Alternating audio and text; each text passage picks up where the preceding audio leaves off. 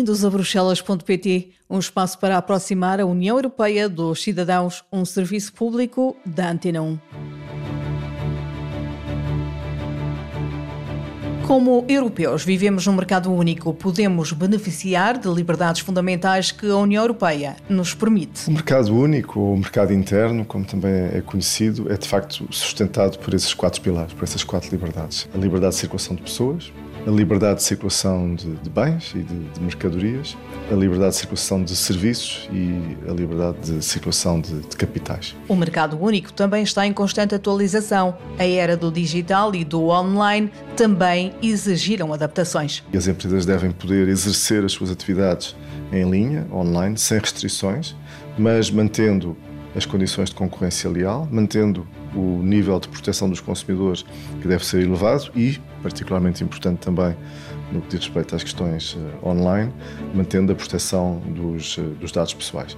E por isso o que a União Europeia tem vindo a fazer nos últimos anos tem sido a atualização destas regras do mercado interno, chamado mercado único digital, de forma a que estas condições se possam também uh, verificar no mercado único digital, de modo a que as ferramentas digitais possam ser usadas de forma livre no contexto do mercado único. As liberdades inerentes ao mercado único são consideradas indivisíveis. É a livre circulação que permite a existência de programas europeus com muito sucesso, como o programa Erasmus. Colocam-se, eh, obviamente, algumas questões na área da, da educação e é verdade que o reconhecimento de, de diplomas existe, mas mantém-se na, na, esfera das competências, das competências nacionais.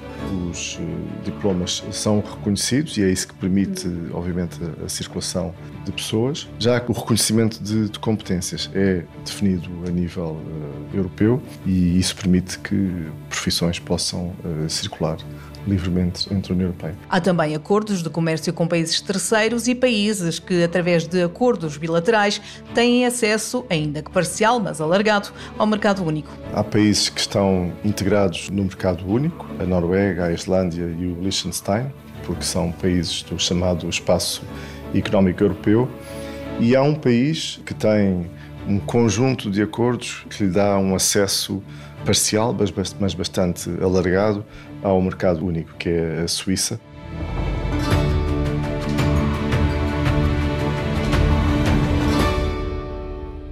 O nosso convidado de hoje é o embaixador Pedro Lurti, representante permanente de Portugal junto da União Europeia. O mercado único, ou o mercado interno, como também é conhecido, é de facto sustentado por esses quatro pilares, por essas quatro liberdades. É a liberdade de circulação de pessoas, a liberdade de circulação de, de bens e de, de mercadorias, a liberdade de circulação de serviços e a liberdade de circulação de, de capitais. Este mercado único tem uma história. A União Europeia, enfim, na altura ainda não a União Europeia, mas o Tratado de Roma uh, criou uh, um, um, mercado uh, comum. Mas foi importante desenvolver, para além deste mercado comum, um mercado interno que fosse um espaço que não tivesse fronteiras e na qual uh, isto que eu acabei de referir, as mercadorias, as pessoas, os serviços, os capitais, pudessem circular de forma uh, livre. E isso é feito através de um tratado chamado Ato Único Europeu, de 1986, e que, uh, de certo modo, desenhou um, um roteiro de forma a que, em 92, uh, esse mercado único fosse concretizado. Obviamente que isto é uma tarefa que está permanentemente a ser melhorada, a ser aperfeiçoada, mas é interessante porque este ano, uh, 2023, uh, celebramos os 30 anos do, do mercado interno um mercado interno que se baseou nessas quatro liberdades, continua a basear-se sem dúvida, mas que pode ter algumas uh, necessidades de atualização, porque agora também já se fala, por exemplo, da liberdade de, circulação digital. Sim, uh, o mercado único uh, que tem estas, estas liberdades, e, e obviamente todas elas têm as suas especificidades, isto só é possível com um conjunto de, de regras não só de reconhecimento mútuo, como também de harmonização entre os Estados, que permitem a circulação, eh, enfim, estas quatro eh, liberdades poderem se exercer. É evidente que, no ponto de vista económico, a liberdade de, de serviços E o que é que é a liberdade de, de circulação de serviços? É uma empresa que está instalada em Portugal poder se instalar noutro país da União Europeia. Teve que ser atualizada uhum. Com o, novo mundo que vivemos há, há, alguns anos, que é o mundo do digital, uh, do, do, online, e, e, as empresas devem poder exercer as suas atividades em linha, online, sem restrições, mas mantendo as condições de concorrência leal, mantendo o nível de proteção dos consumidores que deve ser elevado e, particularmente importante também, no que diz respeito às questões uh, online, mantendo a proteção dos, uh, dos dados pessoais.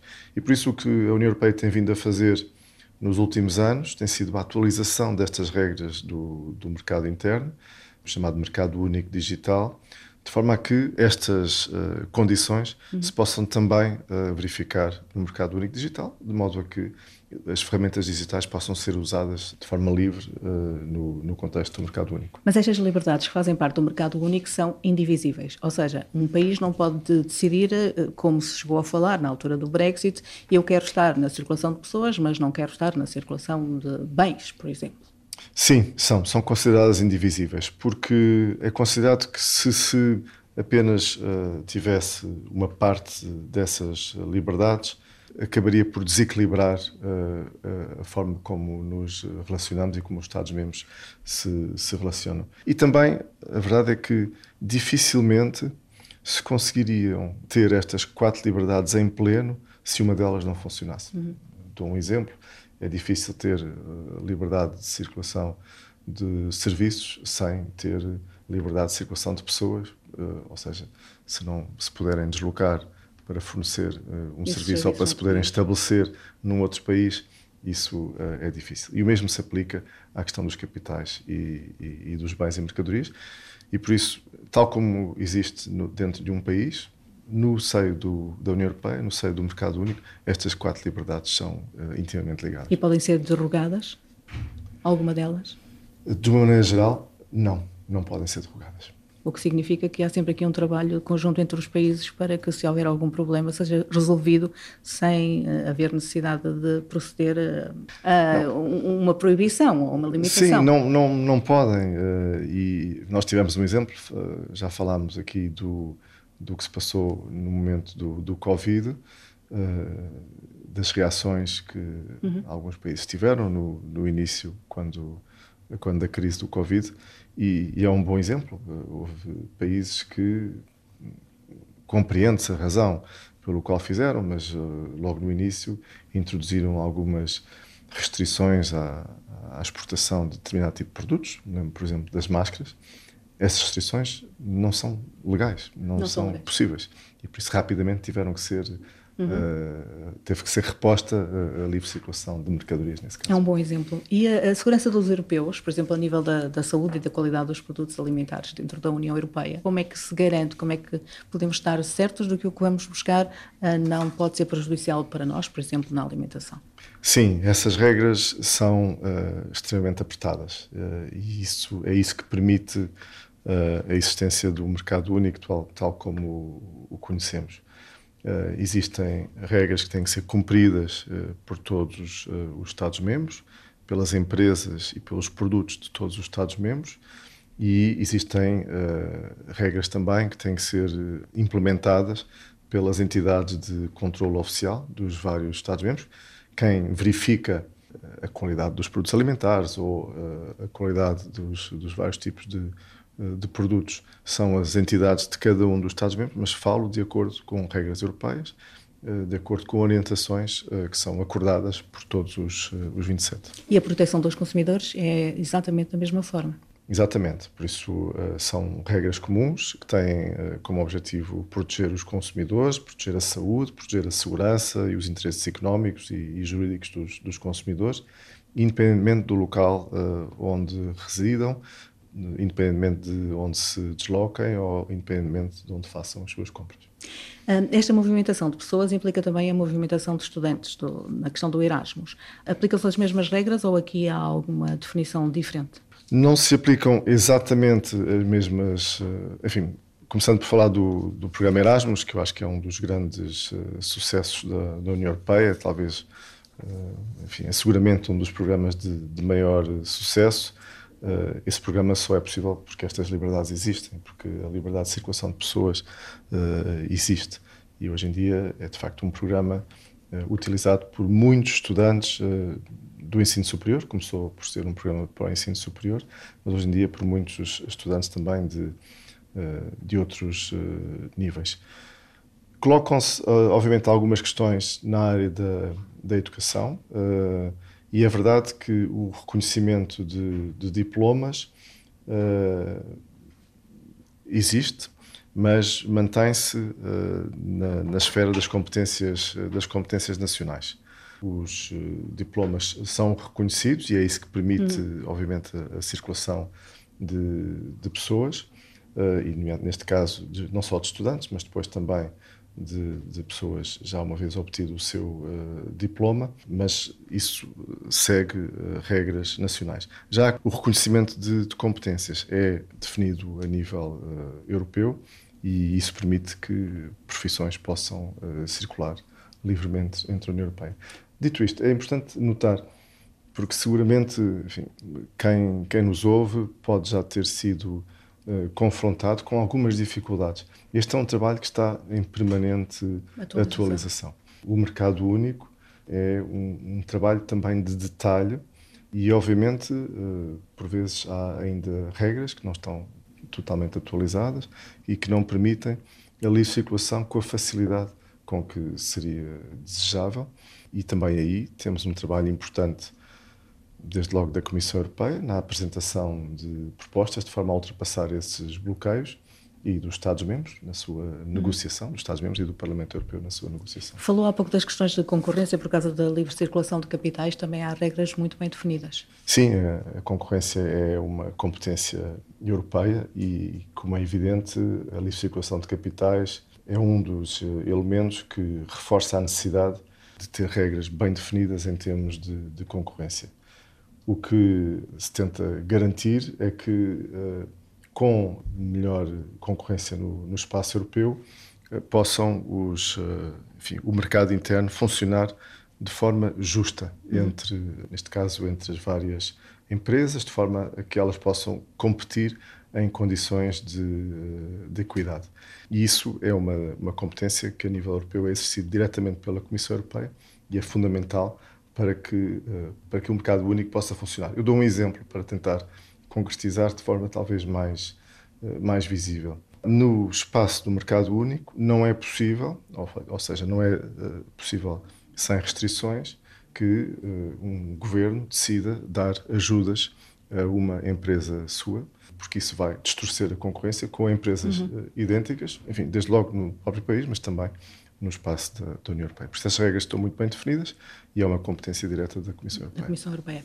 Há, há, no entanto, acordos que podem ser feitos com países terceiros em relação a, a esta circulação, mas em, em, relação a tudo, em relação a, a alguns uh, do, das liberdades, uh, como é que é feito isto quando acontece? Sim, nós, eu dizia há pouco, há, há países que estão integrados no mercado único, a Noruega, a Islândia e o Liechtenstein, porque são países do chamado Espaço Económico Europeu, e há um país uh, que tem um conjunto de acordos que lhe dá um acesso parcial, mas bastante alargado, ao mercado único, que é a Suíça, através de uma série de acordos bilaterais. É verdade que se pode olhar para isto como se fosse uma, uma exceção àquela indivisibilidade de que falávamos há pouco. Não é, porque na realidade os acordos bilaterais com a Suíça abrangem todas estas áreas. Uhum. Mas o que, eu estava a tentar perceber é se estes acordos com os, com os outros países, por exemplo, ouvimos falar de acordos de comércio com, com países terceiros, isso tem alguma coisa a ver com o mercado único? Não, isso é diferente. Uh, ou seja, o mercado único uh, tem várias vertentes uh, e uma delas é uma união aduaneira. E por isso a União Europeia uhum. tem na sua política comercial uma política comercial única, conjunta, e pode, através disso, negociar acordos comerciais com países terceiros. Tem uma, uma lista, enfim, tem um, uma rede de acordos comerciais bastante alargada. Neste momento, se não me engano, mais de 40 acordos de comércio livre com, com vários países, desde o Canadá ao, eh, ao Vietnã tem vindo a negociar vários acordos comerciais, eh, concluiu recentemente com a Nova Zelândia, está a negociar com a Austrália. Enfim, tem, tem havido negociações importantes com os países do, do Mercosul E aí o que, o que a União Europeia tenta fazer é, numa base recíproca, poder baixar ou mesmo eliminar os eh, direitos às exportações de bens, de serviços, eh, fazer com que possam ser exportados livres de, de direitos aduaneiros. Existem também matérias ao nível dos mercados, dos mercados públicos para que tanto empresas europeias como empresas do país com o qual negociamos possam ter acesso mútuo aos mercados públicos. Regulam muitas vezes esses acordos, eh, as questões, os regimes de subsídios, falávamos há pouco de concorrência, por uhum. isso é também é importante. É importante porquê? Porque a partir do momento em que uh, o comércio uh, de determinados bens passa a ser livre, as questões de concorrência colocam-se também. E agora, mais recentemente, os acordos comerciais que a União Europeia tem vindo a negociar também têm obrigações relacionadas com a proteção do clima e com os direitos laborais.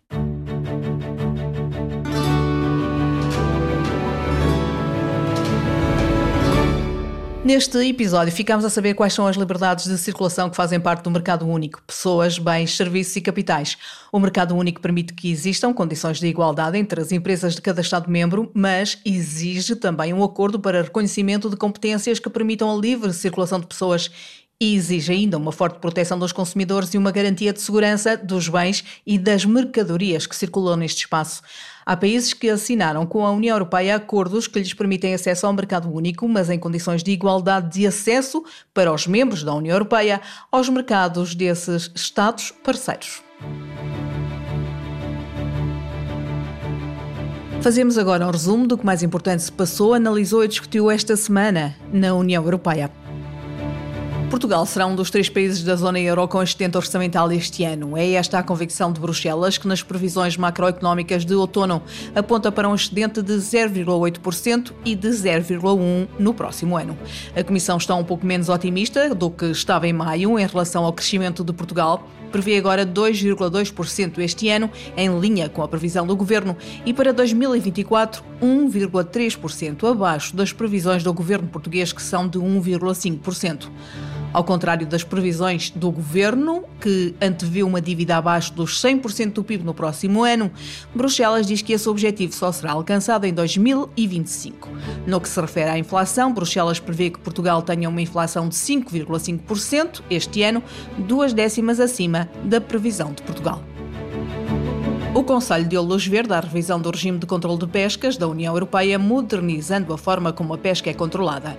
Este regulamento atualiza cerca de 70% das regras em vigor para o controle dos navios de pesca, o que vai contribuir para garantir que os navios que pescam nas águas da União Europeia respeitam as regras da política comum das pescas.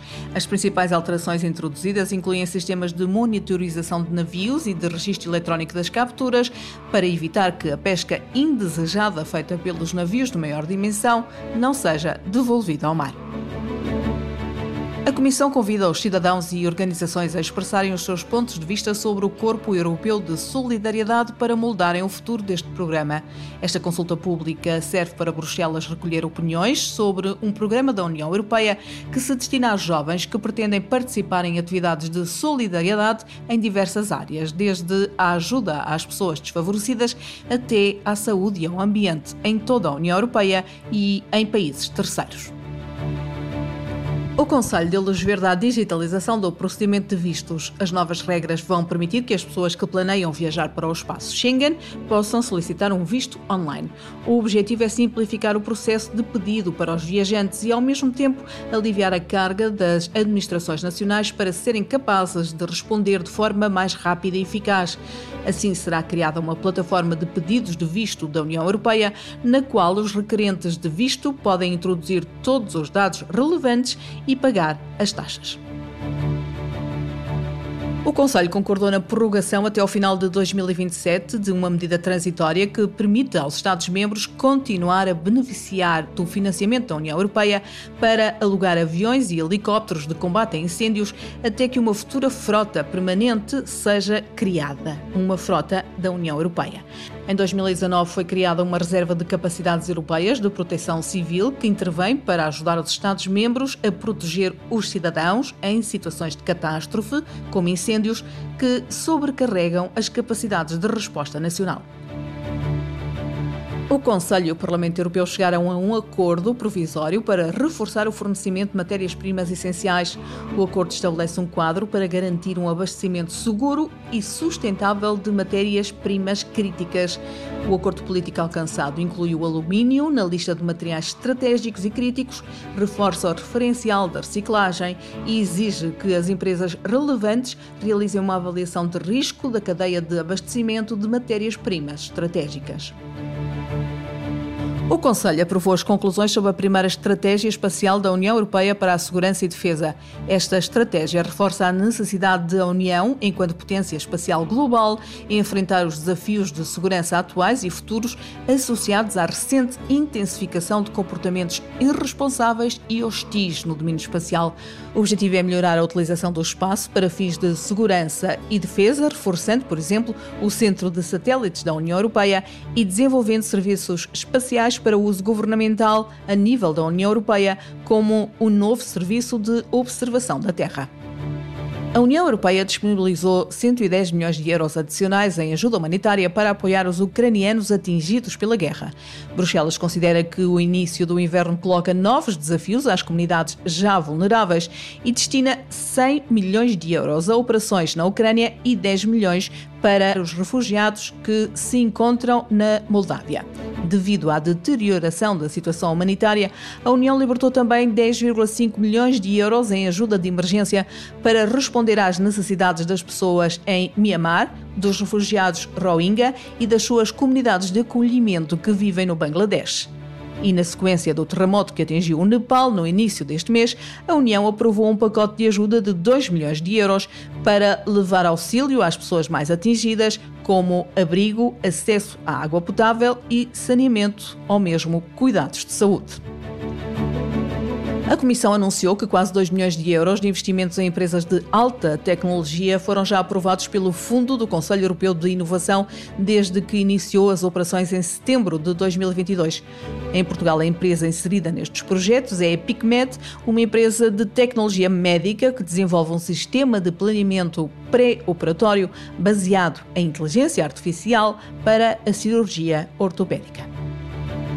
A Comissão Europeia aprovou 171 novos projetos em toda a Europa no âmbito do programa LIFE para o ambiente e a ação climática. Sete destes projetos são portugueses e inserem-se em áreas como natureza e biodiversidade, ambiente e eficiência de recursos, adaptação às alterações climáticas e transição para energias limpas. Entrou em vigor o Regulamento de Indicação Geográfica Artesanal e Industrial. Este regulamento constitui um marco significativo na proteção dos nomes dos produtos artesanais e industriais europeus que dependem da originalidade e da autenticidade das competências tradicionais de cada região. Os nomes dos produtos artesanais e industriais que cumprem os requisitos necessários para a proteção europeia serão agora salvaguardados ao nível de toda a União, num registro único que abrange todo o território. Os produtores devem apresentar os seus pedidos primeiro às autoridades nacionais e depois ao Instituto da Propriedade Intelectual da União Europeia. A Comissão Europeia decidiu abrir um processo de infração através do envio de uma carta de notificação para cumprir a Portugal por não ter implementado as medidas exigidas por uma diretiva para evitar capturas acessórias de cetáceos por navios de pesca. Os golfinhos, por exemplo, são espécies estritamente protegidas de acordo com a diretiva e Portugal não conseguiu estabelecer um sistema de monitorização da captura e abate acidental de espécies protegidas nas águas sob sua jurisdição.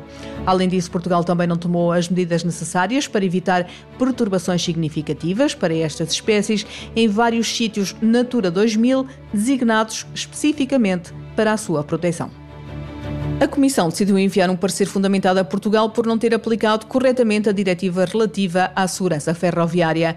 Esta diretiva exige que os Estados-membros criem autoridades nacionais de segurança responsáveis pela supervisão e aplicação do quadro de segurança ferroviária. Portugal tem agora dois meses para responder e tomar decisões necessárias. Caso contrário, a Comissão poderá remeter o caso para o Tribunal de Justiça da União Europeia. O Conselho deu luz verde à participação do Reino Unido nos programas Horizonte Europa e Copérnicos da União Europeia.